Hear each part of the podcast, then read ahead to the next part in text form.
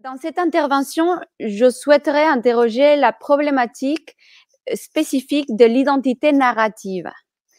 Donc, l'identité narrative, c'est une identité qui, étant celle de l'actant, de l'actant et plus concrètement de l'individu, garantit, selon Greimas et Courtes, sa persistance, donc la persistance de l'individu et sa reconnaissance au cours du récit.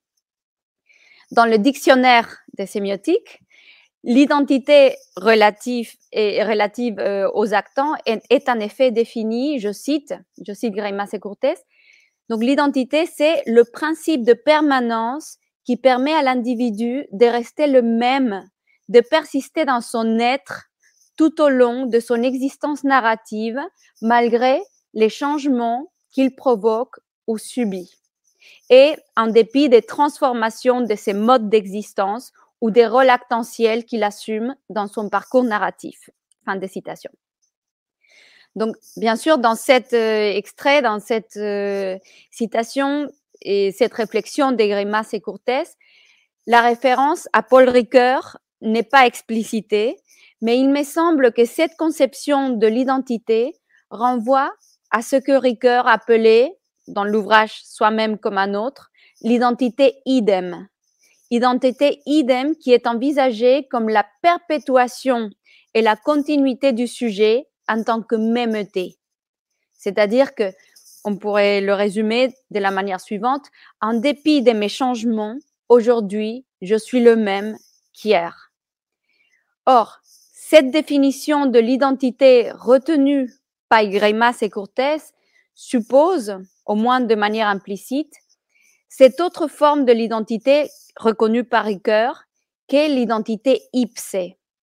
Identité ipse qui renvoie au caractère individuel, irréductible à tous les autres, qui permet de distinguer le sujet des autres sujets.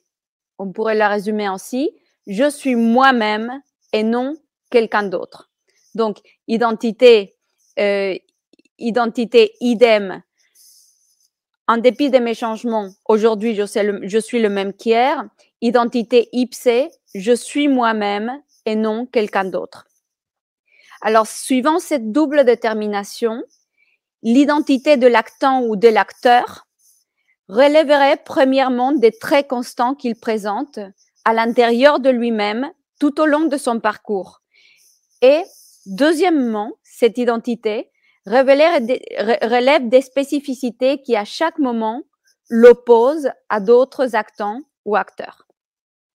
Alors, la distinction que je fais ici entre actant et acteur, familière à tous les sémioticiens, peut paraître subtile, mais elle est cependant décisive. L'actant est un concept syntaxique qui relève d'une grammaire profonde. Lié à un prédicat, il nomme euh, toute partie prenante à l'action exprimée par ce prédicat en tant que sujet, en tant qu'objet, en tant que destinateur, etc.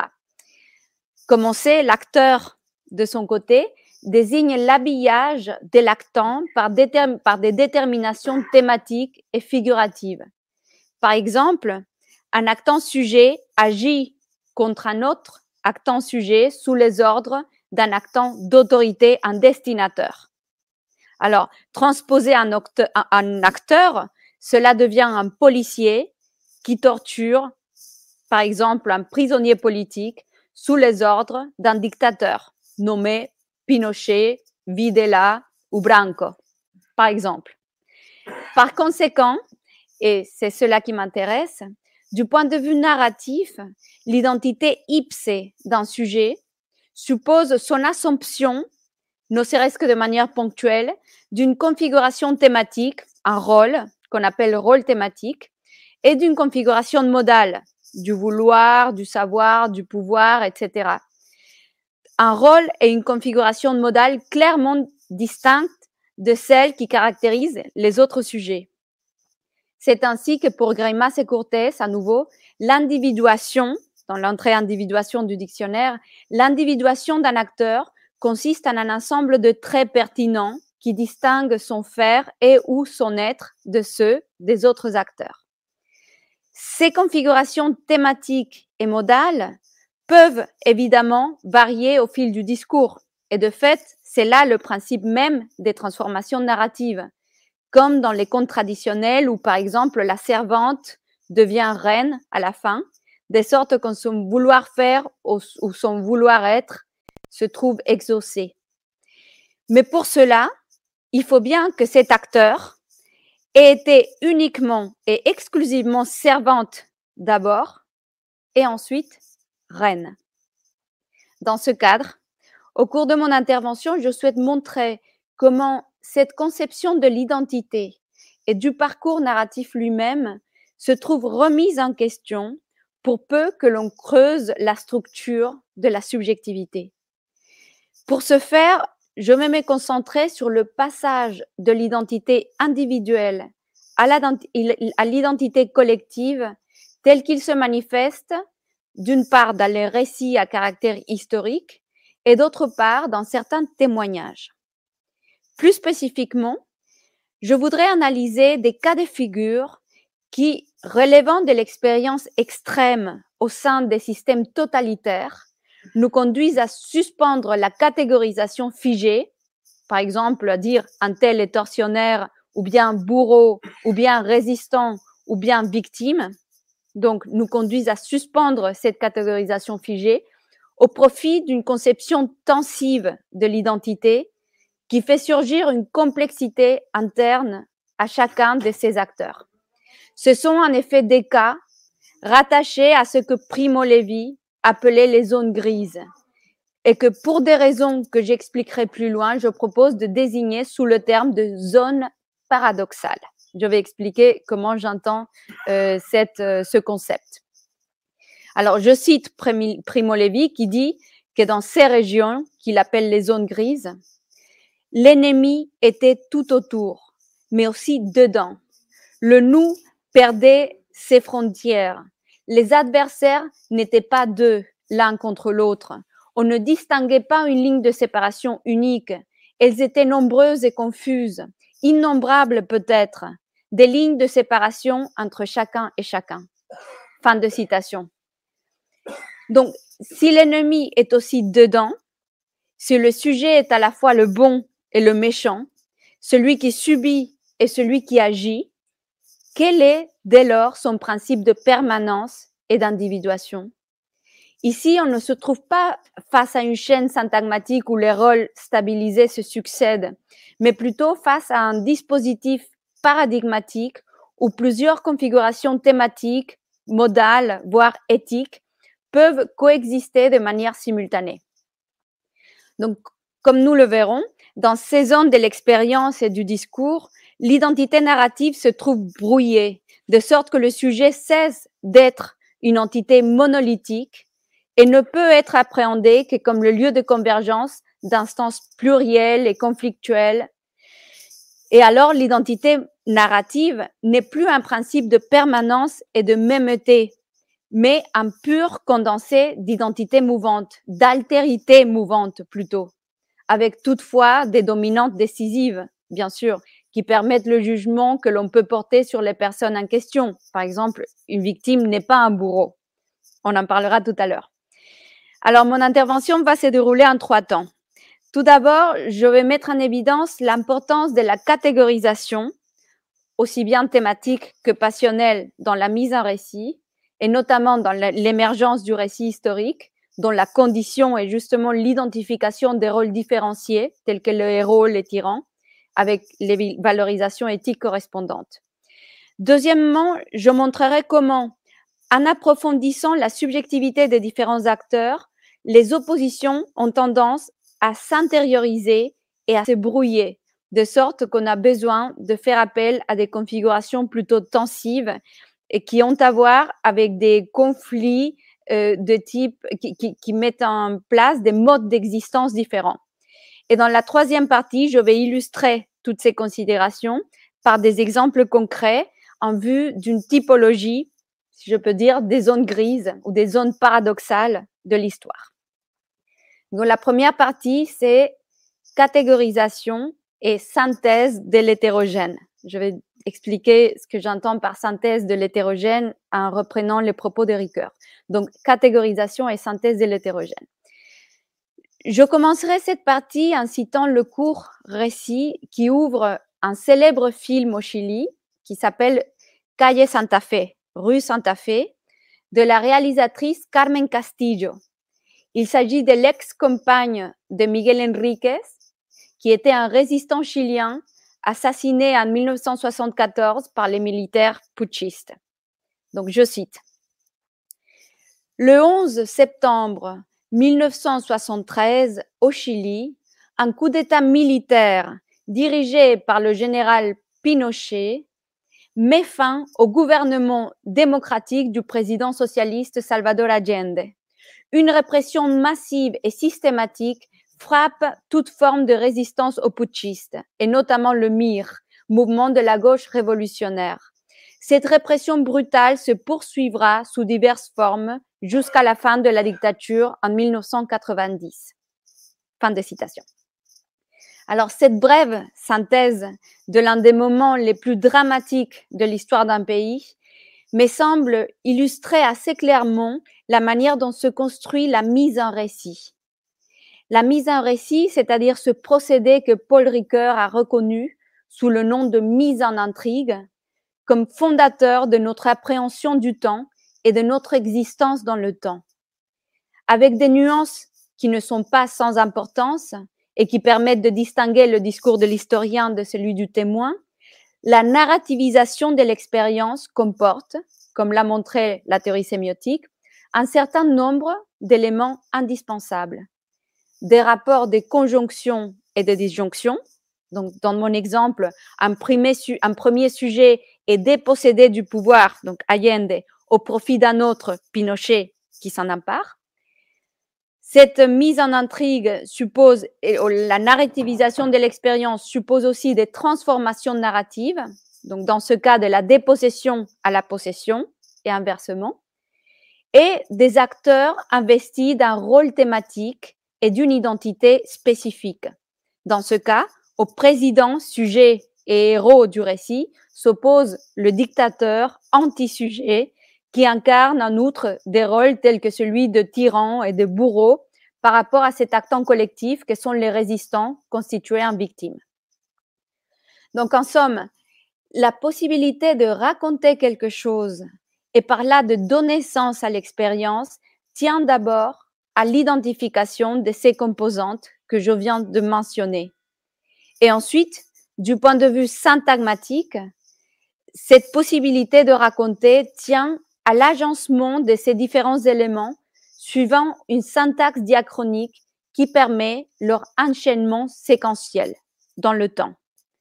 En d'autres termes, chacune de ces composantes doit trouver sa place au sein d'un récit qui, par sa nature même, se déploie dans le temps.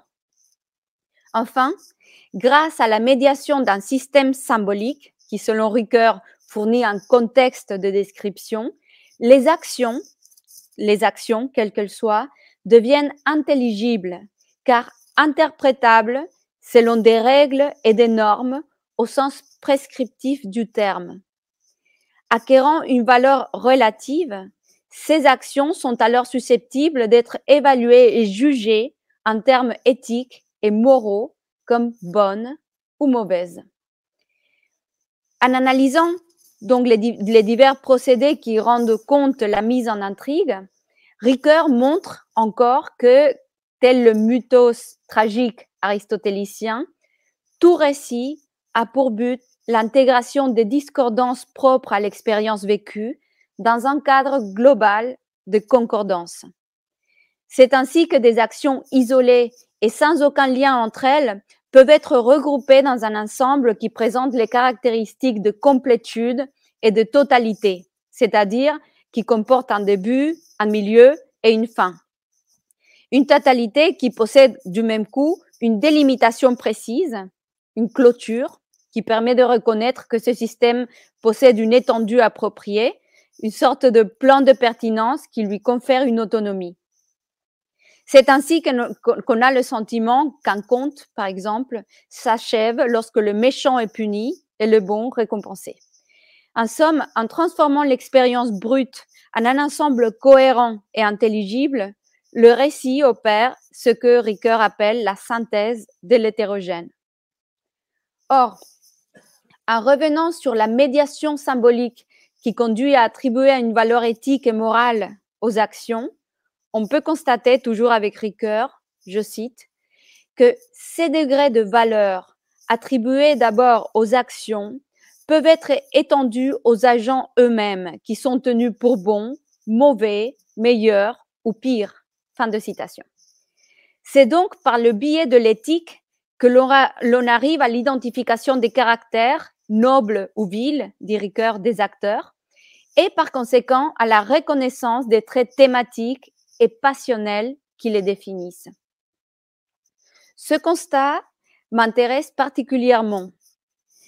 Il m'intéresse d'une part parce qu'il montre que les dimensions éthiques et passionnelles, loin d'intervenir après coup, sont inhérentes à la mise en récit et permettent de reconnaître l'identité des différents sujets. Dans les termes de Ricoeur, je cite, Il n'est pas d'action qui ne suscite, si peu que ce soit, approbation ou réprobation en fonction d'une hiérarchie de valeurs dont la bonté et la méchanceté sont les pôles. Fin de citation. D'autre part, cette réflexion euh, relative à, à, à, ces traits thématiques et passionnels qui se polarisent m'intéresse parce qu'elle nous conduit à considérer que la discrétisation des passions, afin de les rendre opposables, par exemple générosité et dispendosité, amour et haine, donc cette discrétisation des passions est aussi inévitable que le découpage du continuum événementiel en motifs et en séquences d'action.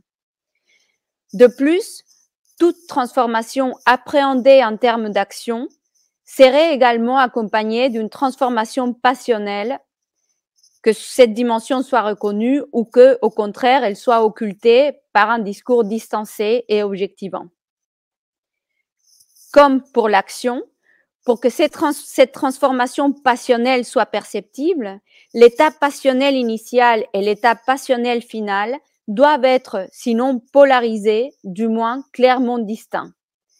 Ainsi, dans le domaine de l'action comme dans celui de la passion, la catégorisation, ce découpage qui permet l'identification des traits différentiels nets et stabilisés jusqu'à l'identité des acteurs, donc ce découpage apparaît comme une condition du récit. Alors, pour revenir à l'histoire chilienne, suivant la logique de la narrativisation, envisagée comme une composition de transformation, les récits relatifs au coup d'État s'organisent autour d'oppositions aussi bien actentielles que passionnelles et modales.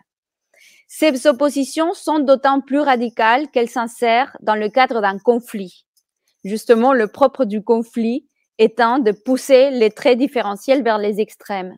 Sur le plan politique, l'opposition entre gauche et droite, champs dans lesquels les positions intermédiaires, comme celle de la démocratie chrétienne, ont fini par se fondre, donc cette opposition rend compte de cette tendance à la polarisation.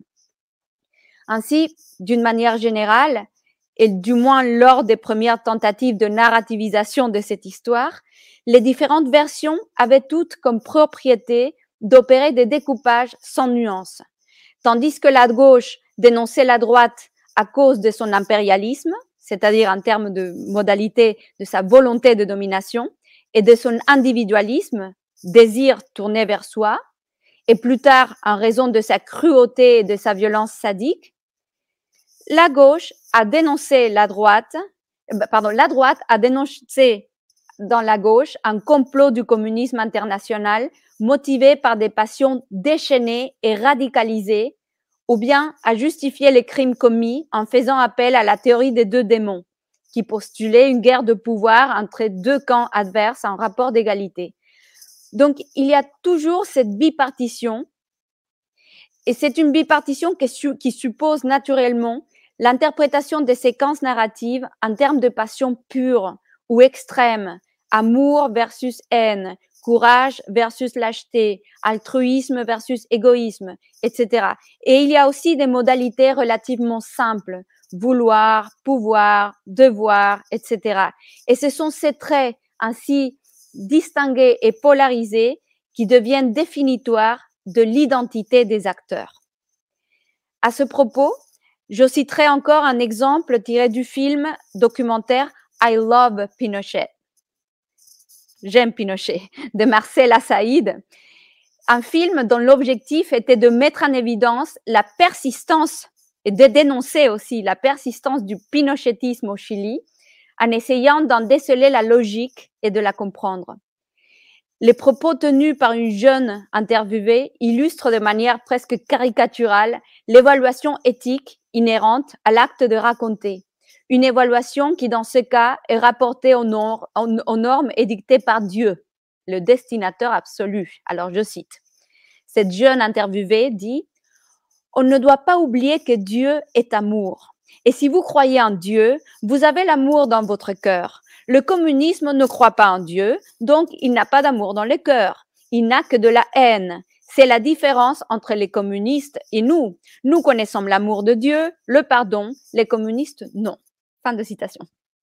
Alors, dans leur grossièreté, ces affirmations me semblent montrer, pour ainsi dire, à nu la grille éthique et passionnelle qui permet l'interprétation des oppositions actentielles et narratives, notamment lorsqu'elle manifeste un rapport ouvertement conflictuel.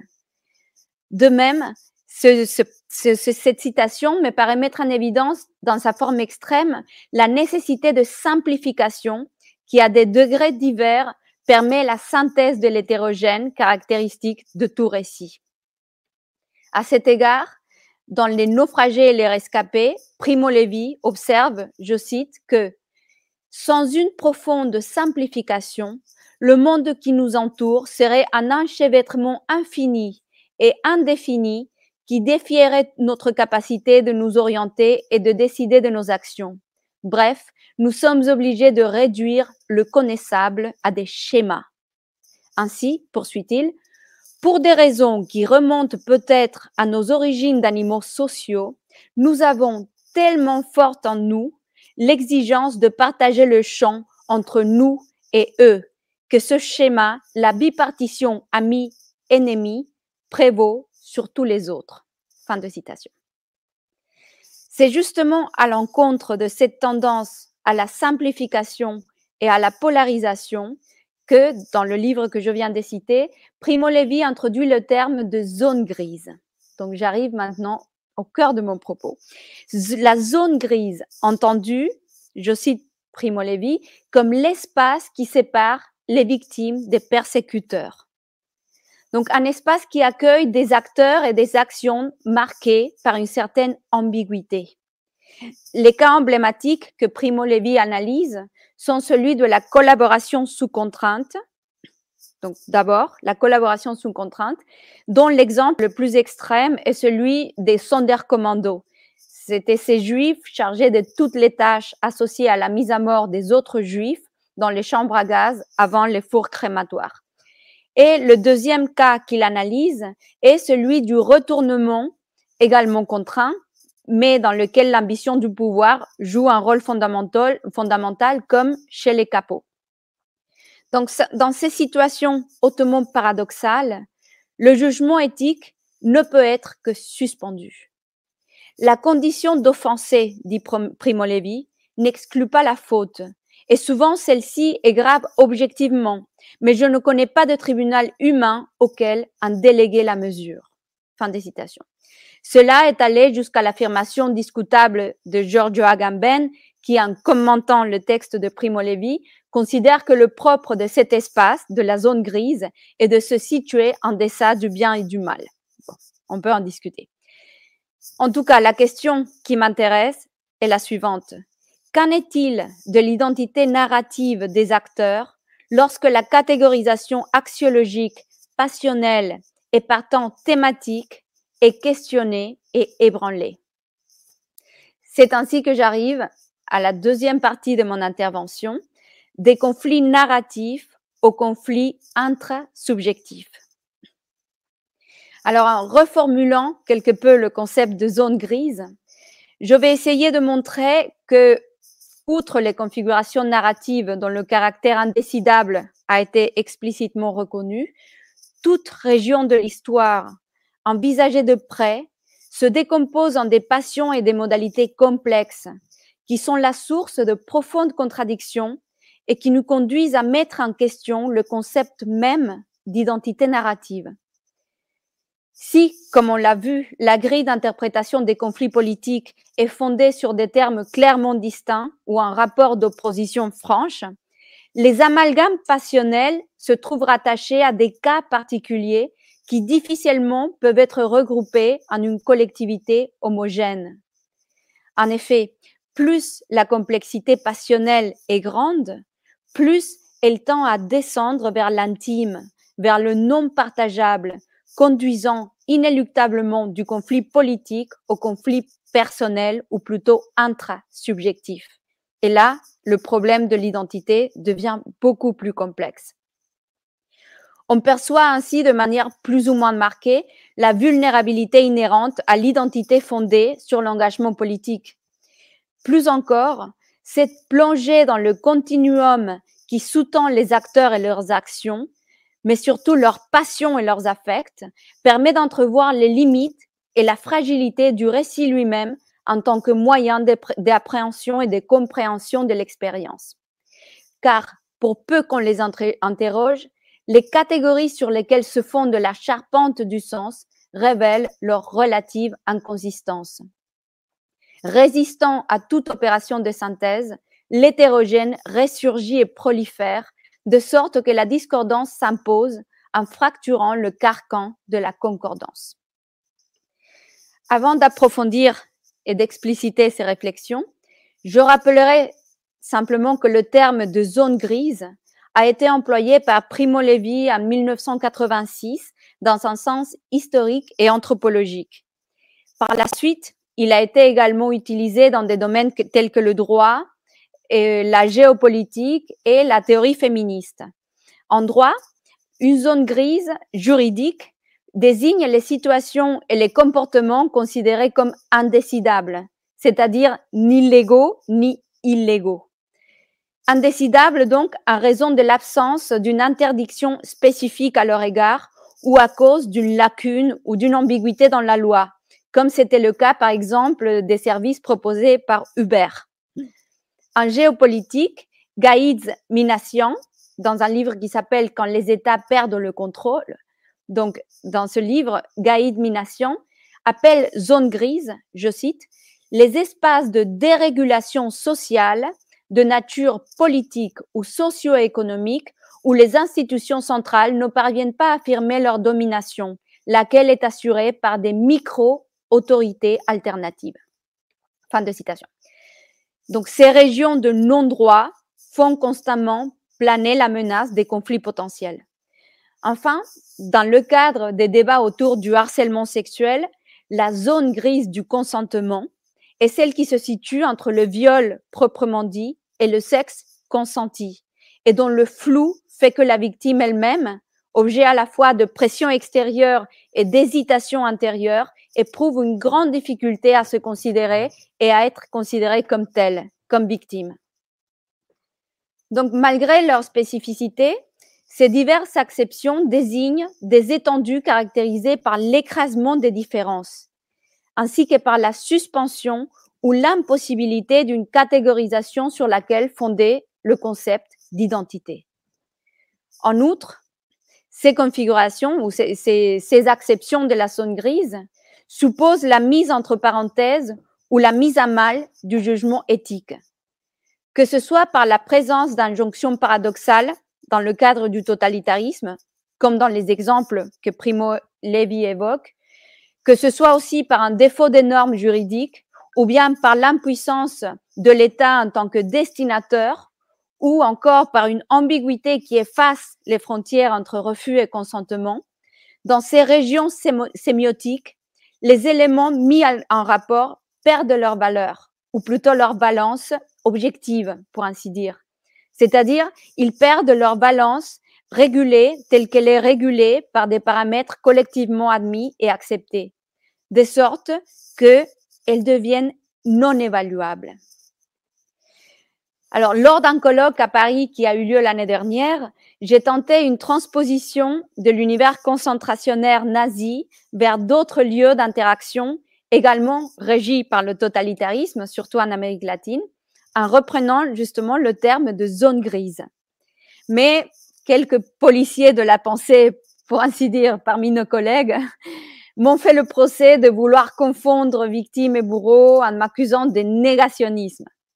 Selon eux, la zone grise doit et doit seulement être définie comme une stratégie de domination des bourreaux pour compromettre leurs victimes, comme une manifestation objective dans la structure des camps de, concentration et non pas, disait-il, comme un phénomène psychologique ou affectif. Or, il est facile, lorsqu'on relit les naufragés et les rescapés de Primo Levi, de trouver des exemples qui conduisent à nuancer et même à contredire cette interprétation. Et je cite notamment le cas d'un SS nommé Moschfeld. Sans cesser pour autant d'être un bourreau de la pire espèce, voici que ce Moschfeld se montre hésitant, saisi d'une sorte de compassion craintive face à l'extermination d'une adolescente qui, par miracle, a survécu, a survécu à la chambre à gaz. Primo Levi raconte à propos de ce cas. Il dit, ce Moschfeld n'était pas un homme miséricordieux. Sa ration quotidienne de tuerie était ornée d'épisodes arbitraires et bizarres, marqués par des interventions de cruauté raffinée. Il fut jugé en 1947 condamné à mort et pendu à Cracovie. Et ce fut justice. Mais lui non plus n'était pas un monolithe. S'il avait vécu dans un milieu et à une époque différente, il est probable qu'il se serait comporté comme n'importe quel autre homme ordinaire. Et Primo Levi ajoute encore, cet unique instant de pitié, aussitôt effacé, ne suffit certainement pas à absoudre Moschfeld, mais il suffit à le placer, lui aussi, ne fût-ce qu'à l'extrémité de la marge, dans la zone grise, dans cette zone d'ambiguïté qui, qui radie les régimes fondés sur la terreur et la soumission. Fin de citation. Donc, il est difficile dans ce cas de supposer que cet instant d'hésitation euh, chez le SS, Moschfeld, fasse partie d'une stratégie de domination organisée pour compromettre les victimes en marge de tout phénomène psychologique ou affectif. Enfin, quoi qu'il en soit, puisque la notion de zone grise, apanage d'une certaine doxa normative, pose problème, peut-être justement en raison de son caractère métaphorique, je propose ici le concept de zone paradoxale, donc zone paradoxale, pour définir ces espaces mal bornés de conflits éthiques, moraux, passionnels et identitaires que génèrent les injonctions contradictoires, c'est-à-dire le double bind imposée par les régimes totalitaires aux personnes qui s'y trouvent soumises. Donc, je cite, ma définition de la zone paradoxale, c'est elle comprend ces espaces mal bornés de conflits éthiques, moraux, passionnels et identitaires que génèrent les injonctions contradictoires ou le double bind imposés par les régimes totalitaires aux personnes qui s'y trouvent soumises. Ces zones paradoxales ne concernent donc pas seulement les, actions objectivement évaluables, mais surtout l'interaction humaine elle-même. Par exemple, l'instant de pitié du SS. Le terme de paradoxe retrouve alors son sens propre, puisqu'il s'agit de remettre en question le discours de la doxa, qui est fondé sur des oppositions rigides et des catégories monolithiques. Or, pour éviter toute confusion qui puisse mettre ma réflexion au service de la relativisation des crimes contre l'humanité, ce qui me fut reproché par les doctes, euh, même de leur négation, une observation s'impose. D'un point de vue politique et juridique, les statuts de victime et de bourreau sont inaliénables. Dans ce cadre, est victime toute personne qui, à travers des actions intentionnelles, subit une déshumanisation et bourreau celui qui, par ces mêmes actions, fait subir à un autre une telle déshumanisation. La possibilité même de la justice repose sur cette séparation nette, historiquement établie et reconnue. Une séparation que les négationnistes, les vrais, remettent en question sur la base d'argumentation dont l'invalidité est flagrante face à la vérité factuelle révélée par les témoignages des survivants et consolidée grâce à un long travail des historiens et des juristes. Donc les zones paradoxales dont je parle se situent dans une autre sphère. C'est la sphère de l'échange corps à corps et tête à tête. Cet espace où la catégorisation des identités et des rôles, les héros et les tyrans, les gentils et les méchants, donc cette catégorisation qui nous permet de vivre avec une certaine assurance ou de survivre se trouve un instant ébranlée.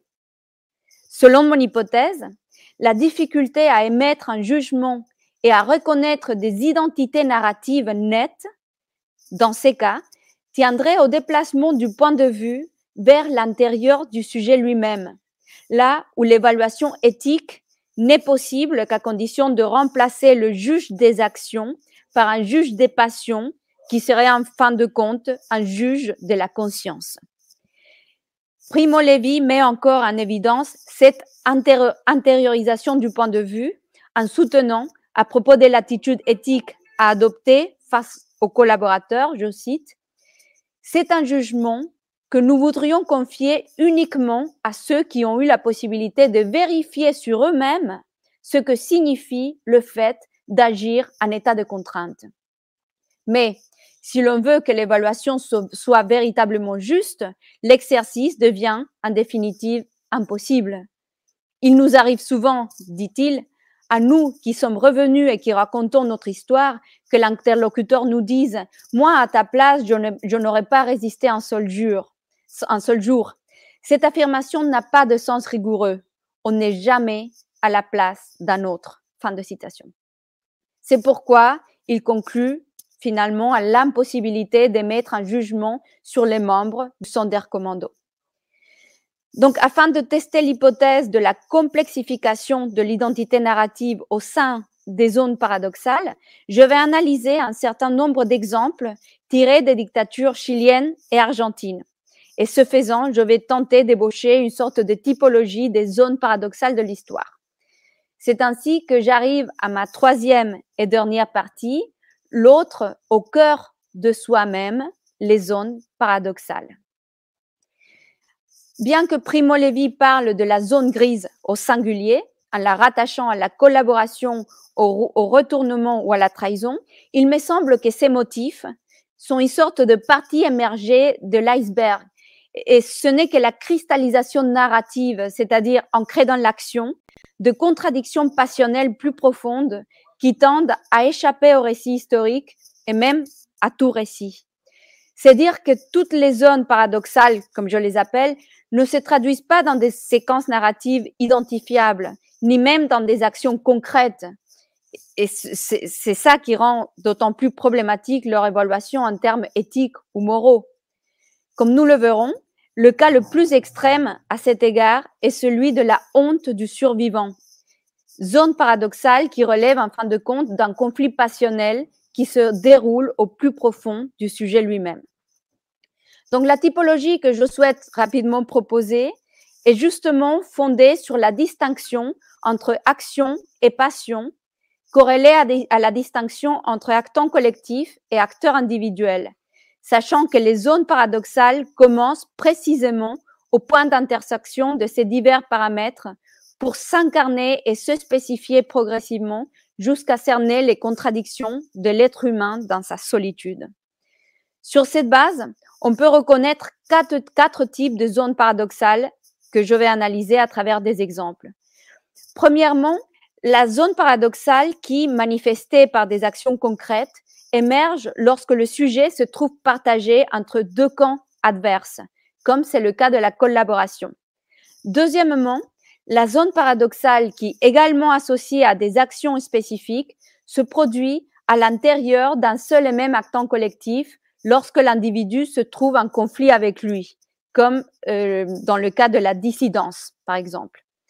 Troisièmement, il y aurait une zone paradoxale autour des actions de l'individu dans son rapport à d'autres individus, en amont de l'acte collectif, comme dans le syndrome de Stockholm. Et enfin, le quatrième type de zone paradoxale, celui qui ne, serait celui qui ne concerne que le sujet lui-même et ses contradictions passionnelles en dehors de toute action, comme dans le cadre de ce qu'on appelle le syndrome du survivant. Donc tout d'abord, un exemple sur la zone paradoxale qui concerne deux camps opposés. Appréhendée selon les actions qui la manifestent dans les cadres des conflits sociopolitiques, la zone paradoxale est celle qui se situe donc dans l'entre-deux d'actants collectifs opposés. C'est ici que l'on reconnaît les motifs mentionnés de la collaboration, du retournement et de la trahison accomplis par des acteurs encore investis d'un rôle thématique, par exemple le traître, le collaborateur. En analysant le problème du désengagement et de la défection, Juan Alonso Aldama a montré dans un article à paraître que, je cite, la loyauté se manifeste toujours comme une résistance à la tentation d'une autre loyauté. Elle n'apparaît vraiment qu'au moment où la relation est menacée. Fin de citation. Donc c'est ce conflit de loyauté, lorsqu'il se produit dans des circonstances qui supposent une injonction paradoxale, par exemple, soit tu trahis, soit on te tue ou on torture un membre de ta famille. Donc ce conflit de loyauté, c'est celui qui caractérise ce type de zone paradoxale. À ce stade, cette zone est rattachée à des agissements concrets, de la délation jusqu'au crime contre les membres de ses propres camps, qui en rendent compte et qui peuvent faire l'objet d'une sanction juridique, bien que le jugement éthique soit pour le moment évidemment problématique. Primo Levi affirme à ce propos, si cela dépendait de moi, si j'étais obligé de juger, j'absoudrais d'un cœur léger tous ceux dont le concours à la faute a été minime et sur lesquels la contrainte a été très grande. Et il ajoute, le jugement devient plus délicat et plus nuancé pour ceux qui occupaient des positions de commandement. Donc, dans l'histoire de la dictature chilienne, qui est le, c'est mon corpus, au moins trois cas emblématiques illustrent ce type de zone paradoxale. Il y a d'abord celui d'un militant surnommé El Fanta, qui a été reconnu comme le grand traître du Parti communiste. Et il y a aussi les cas de Luz Arce et de la Flaca Alejandra, qui étaient des collaboratrices de la dictature issues du mouvement de la gauche révolutionnaire. Le cas le plus problématique est sans aucun doute celui d'El Fanta, qui non seulement a trahi sous la torture un grand nombre de personnes, mais, qui s'est enfoncé dans la collaboration jusqu'à changer radicalement de camp. Ayant participé à l'assassinat de trois de ses ex-camarades, il a été condamné pour crime contre l'humanité au même titre que les bourreaux qui l'ont initialement torturé. Si cette sanction juridique ne saurait être contestée, sa situation paradoxale, justement, fait que tout en étant en prison, il a eu droit à l'indemnisation que l'État chilien versait aux victimes de la dictature. Il est donc puni comme bourreau et rétribué comme victime. Les débats interminables que ces personnages ont suscités relèvent de ce flou qui caractérise l'espace intermédiaire entre les uns et les autres. À l'évidence, donc, dans ce cas, l'identité narrative du sujet est préservée, c'est-à-dire en raison de ses actions concrètes réalisées, même si elle change de sens axiologique, donc de victime, elle devient bourreau, mais son identité narrative est préservée, mais son identité éthique est non seulement perturbée, mais elle est littéralement détruite par cette inversion. Le deuxième exemple que je citerai, c'est la zone paradoxale à l'intérieur d'un même actant collectif. Cette zone paradoxale se trouve également rattachée à des actions manifestes qui suscitent des questionnements éthiques. Mais Tandis que dans le cas précédent, l'individu était déchiré entre deux actants collectifs différents, dans ce cas, il est lui-même en conflit avec l'actant collectif auquel il appartient. Ainsi, les motifs que l'on peut reconnaître vont de la critique de son propre camp à la dissidence. Donc, un exemple parmi beaucoup d'autres illustre ce type de zone paradoxale, c'est celui d'un documentaire argentin qui s'appelle Montoneros, una historia d'Andrés Ditella. Donc, ce film est centré sur le groupe armé de résistance à la dictature argentine qui portait le nom de Montoneros. Interviewé par le réalisateur, le membre des Montoneros proposent une révision critique de leurs propres actions en déconstruisant le récit manichéen qui les présentait comme des héros. Confrontés à leurs propres doutes et questionnements par rapport aux actions qu'ils ont menées à l'époque, ces, ces, personnages sortent de leur rôle thématique de résistant pour redevenir simplement humains. Parmi les divers témoignages, ce sont notamment ceux qui mettent en question le mode de fonctionnement de l'actant collectif Montoneros en tant que tel, qui illustre cette deuxième modalité de zone paradoxale. Donc, dans ce cas, l'identité narrative du sujet est préservée dans la logique initiale, mais les identités passionnelles et éthiques sont suspendues. On devient le critique de son propre camp jusqu'à la dissidence. Mais on préserve le rôle thématique à la limite de dissident. Le troisième type de zone paradoxale, c'est celui qui se situe à l'intérieur du sujet par rapport encore à une action effectivement réalisée. Euh, c'est par exemple le cas des femmes qui, emprisonnées et torturées, ont fini par devenir les maîtresses de leur bourreau. Syndrome de Stockholm ou stratégie de survie, cet acte ne saurait faire l'objet d'un jugement certain, comme le montre par exemple un documentaire argentin qui s'intitule Campo de batalla, cuerpo de mujer, champ de bataille, corps de femme de Fernando Álvarez. À partir de témoignages de survivantes, ce film explore les différentes formes de torture et de soumission sexuelle utilisées dans le cadre de la répression dictatoriale en Argentine. L'une des femmes interviewées évoque alors la gamme qui va du viol jusqu'à ce qu'elle appelle l'abus sexuel. Ce dernier, l'abus sexuel, consiste justement en l'établissement d'un rapport de séduction et d'un lien affectif entre le bourreau et sa victime, en entraînant des conflits éthiques et passionnels qui se trouvent absents dans les manifestations pures de la violence. Un autre exemple, pourtant très différent de ce type de zone paradoxale, se trouverait, me semble-t-il, dans, le, dans les petites iniquités, les petites méchancetés entre prisonniers dont les survivants des camps de concentration nazis rendent compte des iniquités qui vont depuis le vol de tel ou tel objet jusqu'au refus de partage d'un morceau de pain. Ce sont des actions qui seraient moralement répréhensibles selon les normes de la société, mais qui assuraient pourtant la survie de leurs acteurs.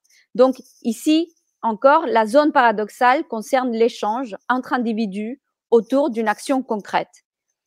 Mais dans ce cas, donc le troisième, les identités passionnelles et éthiques sont suspendues, mais surtout l'identité narrative commence à flotter et à se fragiliser, car il n'y a plus d'actant collectif auquel la rattacher, ni par conséquent de rôle thématique stabilisé, qui serait un identifiant incontestable. Donc, on peut pas dire, la victime est en même temps la maîtresse, la maîtresse est victime, le petit voleur est en même temps victime, la victime est le petit voleur de son camarade. Donc, là, l'identité narrative commence à flotter au même titre que les identités narratives et passionnelles. Enfin, la dernière zone paradoxale est celle qui ne se traduit dans aucune action et qui se loge au plus profond de l'individu sous la forme d'un débat de la conscience. L'exemple par excellence est celui de la honte du survivant à laquelle se réfère Primo Levi, précisément dans le chapitre qu'il appelle la zone paradoxale. Donc, en explorant les différentes raisons pour lesquelles les rescapés des camps éprouvaient un sentiment de honte après leur libération, Primo Levi parvient à la conclusion que, au-delà de toute action potentiellement répréhensible que les uns ou les autres auraient commise, il existe ce qu'il appelle la honte du monde. Il en parle dans les termes suivants. Les justes parmi nous, ni plus ni moins nombreux que dans n'importe quel autre groupe humain, ont éprouvé du remords, de la honte, bref, de la douleur pour la faute que d'autres qu'eux avaient commise et dans laquelle ils se sont sentis impliqués parce qu'ils sentaient que ce qui était arrivé autour d'eux, à leur présence et à eux, était irrévocable. Cela ne pourrait plus jamais être lavé. Cela montrerait que l'homme, le genre humain en somme, nous étions potentiellement capables de construire une masse infinie de douleur et que la douleur est la seule force qui est créée avec rien, sans frais et sans peine. Fin de citation. Donc ce conflit intérieur proprement existentiel, n'étant pas agi, mais plutôt subi, il concerne la dimension passionnelle et cognitive à l'exclusion de tout autre. Il s'agit de la cohabitation virtuelle de la victime et du bourreau, et dans ce cas particulier de toutes les victimes et de tous les bourreaux au sein d'un même sujet. Démultiplié en instance, le sujet porte effectivement l'ennemi en lui-même, en devenant à lui seul l'incarnation de la zone paradoxale. Un dernier exemple de cette modalité de zone paradoxale, que je vais seulement mentionner sans l'analyser, serait celui des descendants des bourreaux qui ont pris conscience des crimes commis par leurs parents et qui éprouvent un sentiment de honte qui n'est pas loin de la honte du monde et qui révèle encore une fois l'intériorisation des rôles de victimes et de bourreaux en dehors de toute action effective, car évidemment la faute du père n'est pas celle du fils. C'est le cas, c'est le cas des membres du collectif euh, surgi en Argentine en 2017 qui s'appelle Histoire désobéissante, dont j'ai parlé dans d'autres conférences, filles, fils et familles de tortionnaires pour la mémoire, la vérité et la justice. Donc, dans un livre que j'ai eu l'occasion de co-diriger, écrit Désobéissant, des récits, poèmes et témoignages rédigés par ces personnes rendent compte de leurs intimes déchirements en désignant cette région où un même sujet est contraint à la fois d'aimer son père, surtout lorsqu'il se fut un bon père, et de le condamner en tant que criminel. Donc, connaissant de près les membres de ce collectif qui ont pris à leur compte la défense des droits de l'homme, je n'ai pu moi-même que suspendre tout jugement à leur égard. Donc, pour conclure, très, très brièvement, il est intéressant de constater que d'une manière générale, l'exploration de ces différentes zones paradoxales, en raison même de leur caractère extrême, révèle les conditions d'existence, de formation, de manifestation et d'altération de l'identité. Donc, à mon avis, c'est ici qu'on trouve les conditions des possibilités de l'identité. Ces zones paradoxales installent, pourrait-on dire, une sorte de proto-identité, en donnant, en donnant à lire la manière dont se génèrent les identités effectives.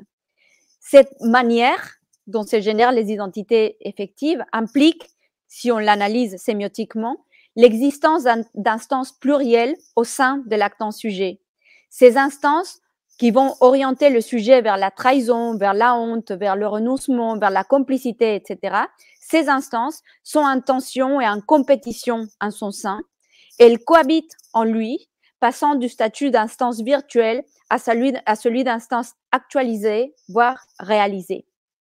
Pour, pour mieux les apercevoir, on peut considérer que ce qu'on appelle le rôle thématique, bourreau, victime, prisonnier, dictateur, résistant, etc., ce rôle thématique a pour effet de figer les instances et de fermer le sujet. Or, même dans ces états thématiques qui définissent les statuts, il y a un mixte d'instances fonctionnelles et pathémiques, potentiellement contradictoires, qui déchirent le tissu du sujet et révèlent que l'actant est forcément composite et mouvant. Seul donc l'horizon éthique peut aider comme un télos à conduire et à contrôler les positions et les actes. Voilà. Un abrazo. Ciao.